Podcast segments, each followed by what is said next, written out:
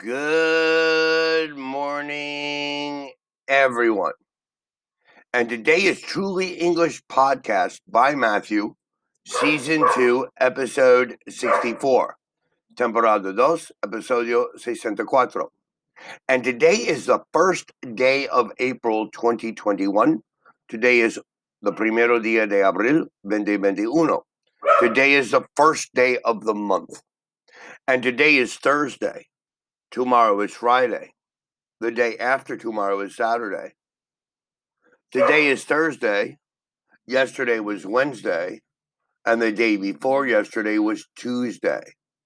Today, tomorrow, the day after tomorrow. Today, yesterday, the day after yesterday. What are your plans the day after tomorrow? The day after tomorrow, I plan to go to the beach. What did you do the day before yesterday? The day before yesterday, I worked.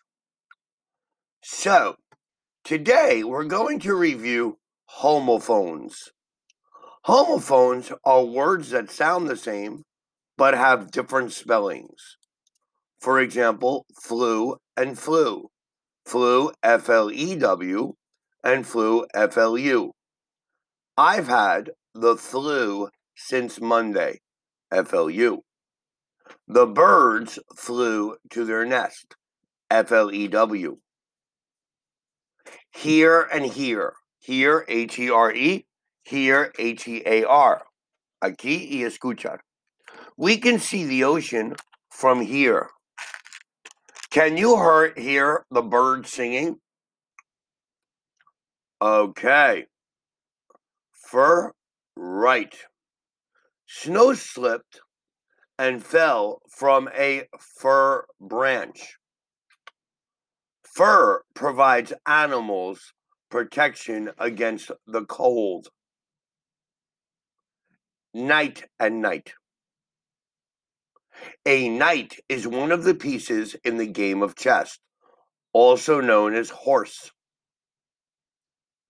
That night, it stormed and turned cold. Night, N I G H T, E Knight, K N I G H T, night and night. Read and read, but read in the past is pronounced red, R E A D. I haven't read the book you are talking about. Can I borrow a red pencil, please? Sale, S A L E, and sail, S A I L. They set sail for New York yesterday. This house is not for sale. Blew, B L E W, and blue, B L U E. He painted the ceiling blue. The wind blew her hat off. Threw T H R E W and through T H R O U G H. Okay, I threw the moldy apple in the garbage. She looked through the binoculars.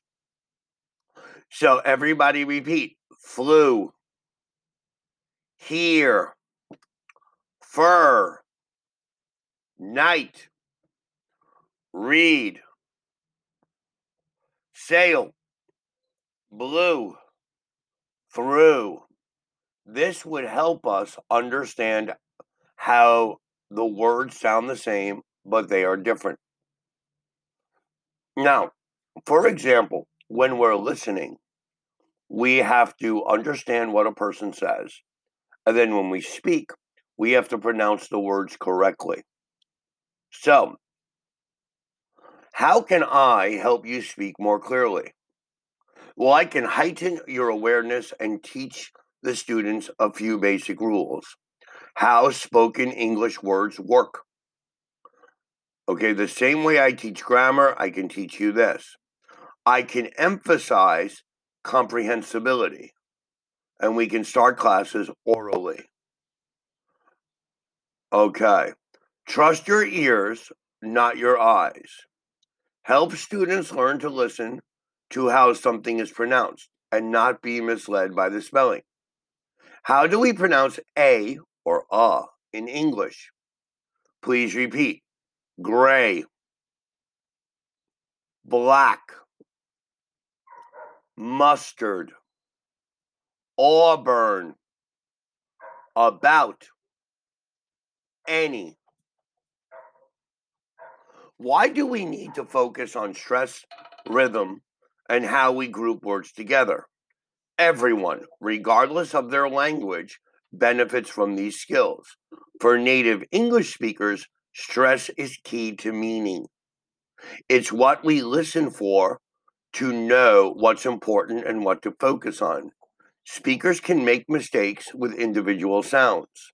The troublesome TH, for example, or the I versus R, and still be understood if the stress is correct. So let's take an English stress test. Many languages are syllable timed. Every syllable gets more or less the same stress or emphasis. For example, education, papa, but not English. English is a stress time language.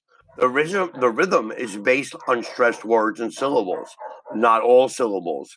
In other words, the beat is based on which words or syllables are stressed. A stressed syllable can get much more time than an unstressed one, and unstressed syllables are reduced. Education, papa.